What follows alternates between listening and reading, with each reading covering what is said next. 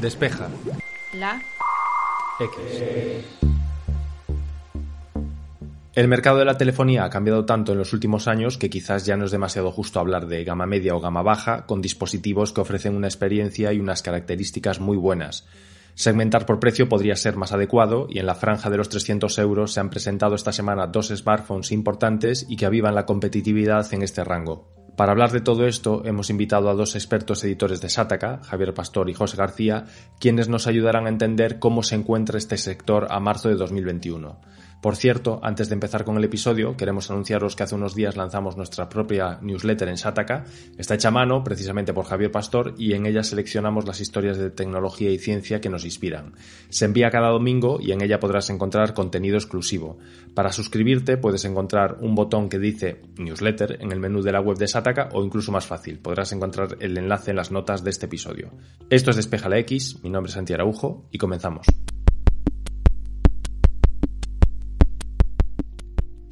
Poco y Realme han presentado dos smartphones que llegan para elevar el listón en la franja de los 300 euros. Javier nos habla de ambos dispositivos. Cada año llega algún nuevo chollo teléfono, ese móvil que tiene especificaciones de gama alta o casi y que tiene un precio de gama baja o casi. Y este año no es la excepción. De hecho, esta semana hemos vivido no uno, sino dos lanzamientos de móviles que aspiran a ser el, chollo teléfono, ese móvil que todo el mundo recomienda por relación eh, precio-prestaciones y que han sido presentados, como digo, en primer lugar por Poco y en segundo por Realme. los dos teléfonos eh, son, bueno, estupendos. No, no, no sé si habéis leído ya las fichas y los análisis que hemos publicado en Shataka pero son dos móviles que aspiran de nuevo a convertirse en los reyes de, esa, de ese segmento de los 300 euros de esos móviles que tienen ese precio en el punto dulce de no me gasto mucho, pero tengo grandes prestaciones. Y, es un mercado cada vez más reñido, en el, en el cual están todos. De hecho, estos móviles parece que canibalizan incluso a hermanos mayores de marcas hermanas, como ocurre con Poco y Xiaomi, y que también compiten como muy, muy fuerte entre unos y otros por tratar de convencer a esos usuarios que no quieren tampoco gastarse un dineral en móviles y que por 300 euros o un poquito menos incluso, pues tienen unas prestaciones realmente impresionantes. En este episodio de Despeja X vamos a hablar de lo importantes que son estos móviles, de cómo han ganado poco a poco terreno, de cómo antes, hace unos años, un móvil de 300 euros no te garantizaba tanto y de cómo ahora te garantizan un montón de cosas.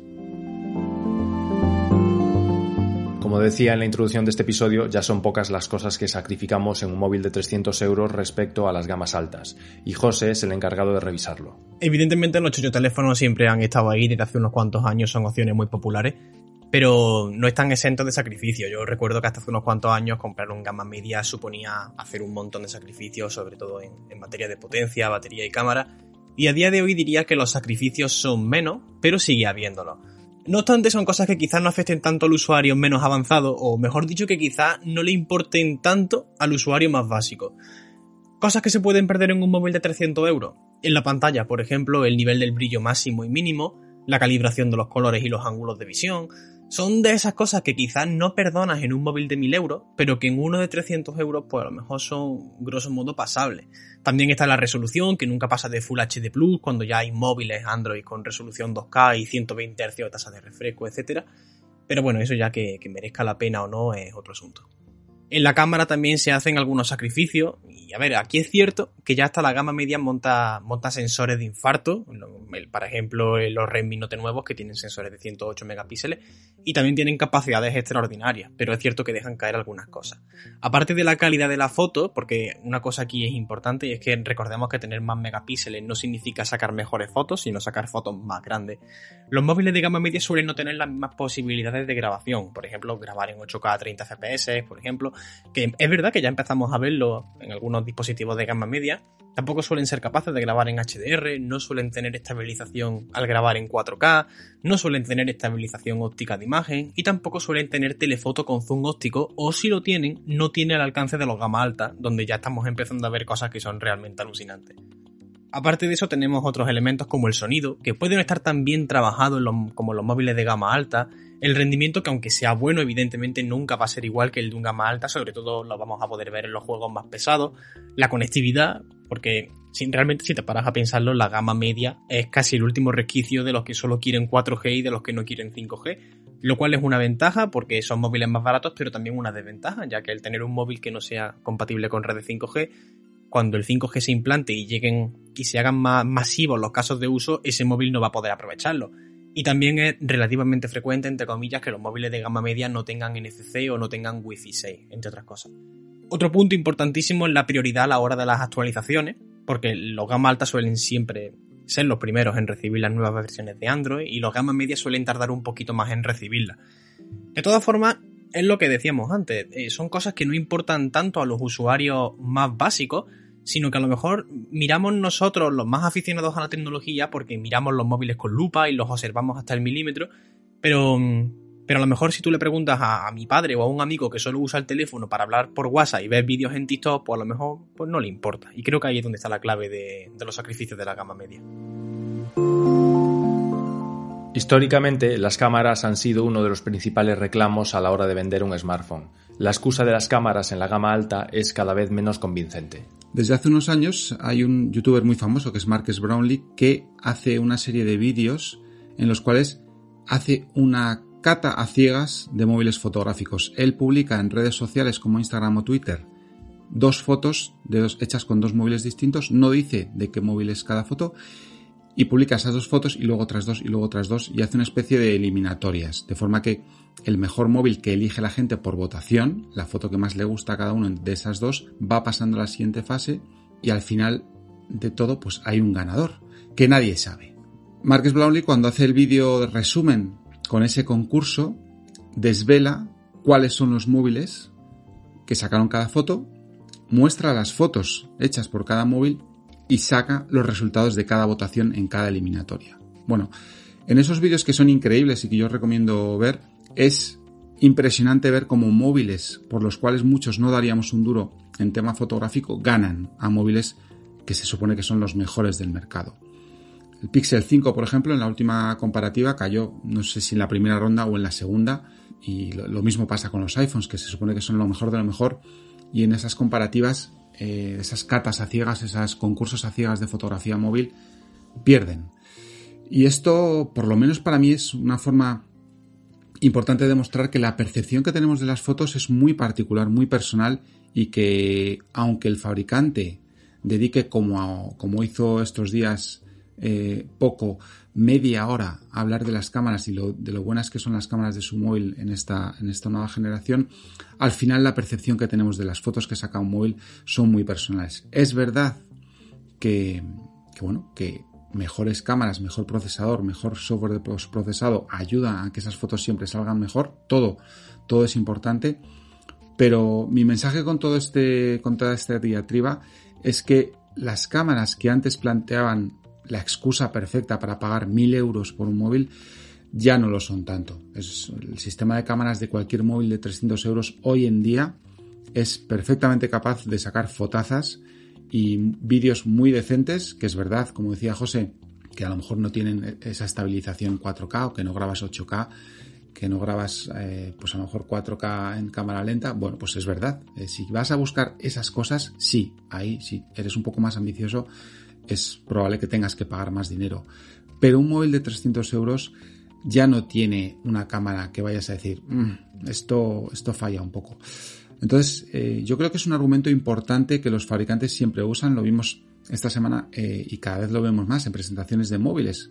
La cámara es foco esencial, no se habla tanto de otras cosas, pero la cámara es como el gran protagonista de los móviles, la excusa para subir un poco eh, la apuesta y para subir el precio. Entonces, eh, bueno, yo veo aquí que esa excusa, ese argumento ya no es tan válido y que estos móviles de 300 euros que hace 5 años sacaban fotos mediocres y muy distintas de las que podía sacar un móvil de 600, 700, 800 euros, ahora sacan fotazas como hacen móviles de precios muy superiores. Y creo que eso va a seguir pasando y que las diferencias se van a ir acortando y que por mucho que los fabricantes se esfuercen, estamos llegando allá a, a unos sensores que, bueno, que siguen mejorando un poquito, pero que quizás cuando uno justifica esa compra de un móvil no debería basarla tanto ya en el tema de las cámaras. Vamos a aprovechar este punto del episodio para hacer una breve pausa y recomendaros otro podcast de esta casa por si no lo conocéis. Se llama Loop Infinito y está presentado por Javier Lacorte. Se publica de lunes a viernes y en él se analiza toda la actualidad de Apple y de su competencia. Por ejemplo, esta semana publicamos un episodio en torno a la muerte del HomePod, los rumores sobre lo que está por llegar y la confusa estrategia de Apple para el entorno doméstico. A continuación podéis escuchar un fragmento y recordad que podéis encontrar Loop Infinito fácilmente en vuestra plataforma de podcast favorita. Esta idea de lanzamiento nos lleva mentalmente a todos a lo que ya ofrecen otros fabricantes, desde Facebook hasta Google, pasando por Lenovo y varios más, pero creo que sobre todo nos lleva a Amazon, que parece difícil negar que se ha erigido el líder de la categoría con su extenso catálogo y su alto ritmo de renovación, que le ha valido pues eso, para tener una posición, no sé si dominante, pero sí de liderazgo en varios sentidos en el ámbito de los altavoces inteligentes y la domótica. Parece que Apple ha visto su estrategia actual de altavoz muy bueno y muy caro y altavoces satelitales menores y más asequibles. Parece que no termina de funcionar y lo primero va a ser, eh, lo primero el HomePod, va a ser reemplazado por altavoces que al menos se lo descrito por Gurman, son una especie de ecos de Amazon Echo. Y ya estamos de vuelta. Si estábamos hablando de la franja de los 300 euros, en este segmento hay una serie de fabricantes que destacan frente al resto. La prueba más clara de que el mercado está ampliamente dominado por la gama media es que en el caso de España, Xiaomi es la marca que lidera el top de fabricantes por cuota de mercado. Los últimos datos, que corresponden al año 2020 y provienen de Canali, dejan ver que Xiaomi tiene una cuota de mercado del 27% y que creció un 16% con respecto a 2019. Le sigue Samsung con un 26% de cuota y Apple que ya baja al 18% de cuota de mercado. También aquí es impresionante la subida de Oppo, que ha crecido un 197% con respecto al 2019 y ya se queda en quinta posición, y la caída de Huawei, que no pasa por su mejor momento en lo que a móviles se refiere y ha decrecido un 47%. Eso en España, donde Xiaomi ya encabeza el ranking. Pero en la Unión Europea vemos algo similar. Cierto es que las marcas más premium como Apple o Samsung siguen en cabeza, pero Xiaomi creció en 2020 un 58% hasta convertirse en la tercera marca más vendida. Y Oppo creció un 227%, colocándose en el top 5. Y sí, es verdad que la cuota de mercado de Oppo es del 3%, pero es que un 3% a nivel europeo son muchos móviles. Pero en cualquier caso, el caso más llamativo es el de Realme, que, como quien dice, lleva nada menos en el mercado y es la marca que más ha crecido a nivel global en 2020. Nada más y nada menos que un 65% con respecto a 2019 a nivel global. Es cierto que Realme tiene un mercado muy potente en India, donde es la cuarta marca más vendida por debajo de Xiaomi, Samsung y Vivo, y es cierto que el mercado indio es enorme. Pero llama la atención que una marca tan nueva haya crecido tanto en tan poco tiempo, y eso evidentemente, entre otras cosas, se debe a sus precios que son bastante bajos. Lo que está claro es que en los últimos años todos y cada uno de los fabricantes se han volcado en explotar la gama media, y tiene sentido, porque es la gama más popular. Al final la gama alta es una gama de nicho y no todo el mundo está dispuesto a dejarse mil euros en un móvil. El grueso de la población compra gama media porque es más barata, entre otras cosas. Y ahí el caso más peculiar es el de Xiaomi, sin lugar a dudas, que en España tiene un catálogo enorme de productos repartidos entre diferentes marcas más o menos independientes, como Xiaomi, Redmi o Poco, que además sus móviles están en los mismos rangos de precio, que son 200, entre 200 y 500 euros. O sea, si miras el catálogo de Xiaomi, verás no solo cómo crece casi cada mes, sino que tiene un móvil para cada punto de precio. Hasta el punto de que estos móviles compiten entre. compiten contra sí mismos. Y la clave es que no es solo venderte el móvil, sino atarte al ecosistema. Fijémonos en que todas las marcas, absolutamente todas, tienen una estrategia de productos conectados. Normalmente el móvil suele estar en el centro y de él salen relojes, auriculares, altavoces y demás productos. Si pasas por el aro del móvil y te gusta, seguramente acabes cayendo en un smartwatch o en unos auriculares y así también se genera dinero.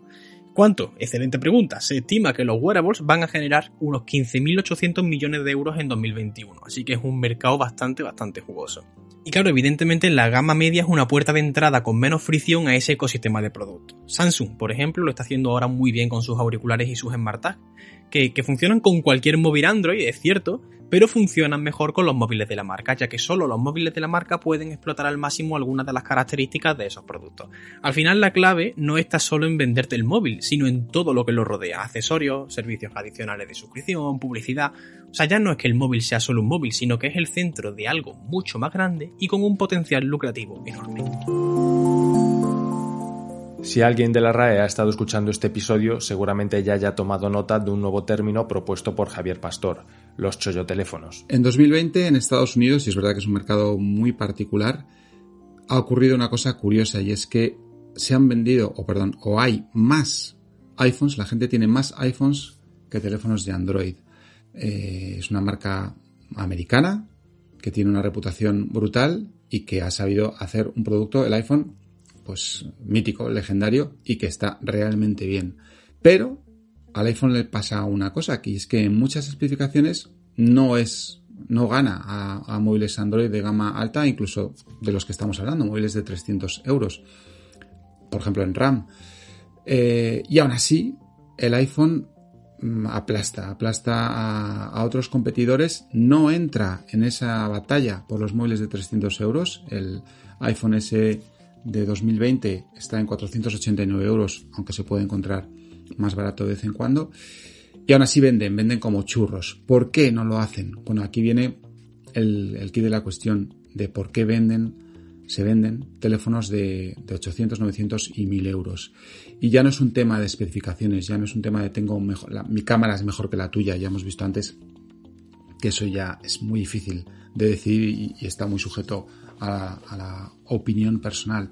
Es un tema de percepción, es un tema de percepción de marca, es un tema de que eh, Apple se ha ganado eh, a pulso esa reputación de una marca de lujo, una marca premium que hace productos que, que están muy bien, pero que son caros para los que valoramos un móvil de 300 euros.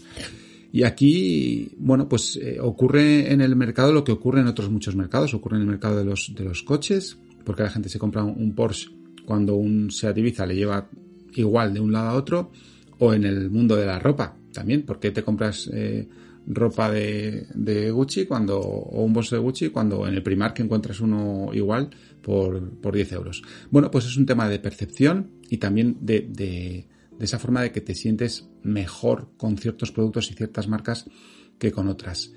Eh, es curioso además en el tema de los móviles de 300 euros, y lo hemos comentado alguna vez en Shataka, como algunas especificaciones que son muy valoradas han quedado relegadas a, móviles, digamos, baratos. Por ejemplo, la ranura de micro SD para ampliar la memoria o, el conector de auriculares, que es como una, una, cosa que dices, uy, si tiene conector de auriculares, tu móvil es peor que el mío, es más barato, ¿sabes? Es, es peor que el mío. Eh, entonces, el tema de las especificaciones es como muy también muy relativo y yo creo que en estos móviles de 300 euros no debemos dejarnos engañar por, por esa hoja de especificaciones porque son móviles que de nuevo, como hemos venido diciendo a lo largo de todo el programa, son suficientes, no, no ya que son suficientemente buenos, es que son muy buenos para prácticamente el 99% de los, de los mortales. Y yo creo que aquí, bueno, pues evidentemente habrá marcas que, que, uno perciba mejores que otras, por una capa de personalización que me gusta más, por unas opciones que me gustan más, por un ecosistema, como decía José, que me guste, que me gusta más. Pero como digo, el, el tema de las especificaciones y del precio cada vez es más, mm, bueno, más eh, oscuro y un poquito más gris a la hora de diferenciar un móvil de otro y ya no nos dice tanto eh, a la hora de valorar cómo es de bueno un móvil. Como siempre, la decisión de comprar un móvil es algo muy personal, pero sí que hay una serie de claves que podemos considerar a la hora de comprar o no comprar un smartphone de 300 euros. Desde mi punto de vista, la gama media es la elección por defecto. Y lo decía antes y lo digo ahora, si hace 8 años me preguntas por un móvil Android de gama media, te diría que no, que si buscas una buena experiencia te fueses a un gama alta aunque te costase más dinero. Pero a día de hoy es que no recuerdo cuándo fue la última vez que le recomendé un móvil de gama alta a algún amigo o algún familiar, la verdad.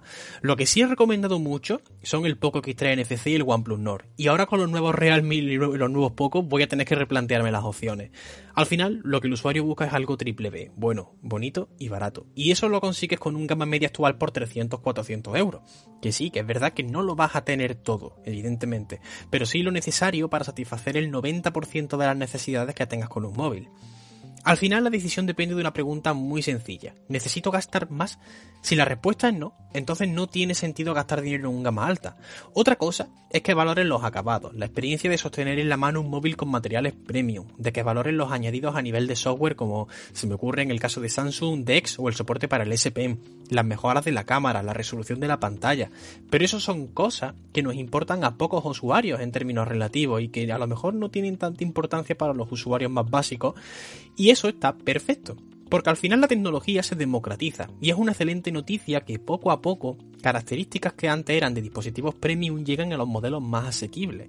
Para mí el ejemplo más claro y quizás más reciente está en las pantallas OLED, los hercios, que ahora las tasas de refresco altas son casi normales en la gama media, y los sensores de las cámaras.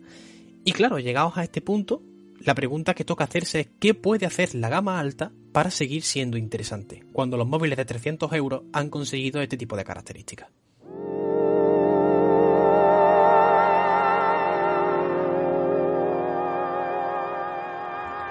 Está claro que los fabricantes de móviles han aumentado las especificaciones de los móviles de gama baja y gama media para poder reproducir podcasts con tanta calidad como este. Lo que no tiene tanta calidad es mi humor, que está muy por debajo de los 300 euros. Intentaré llegar a la gama alta en los próximos episodios y mientras aprovecharemos para ir preparando nuevos temas con nuevos invitados.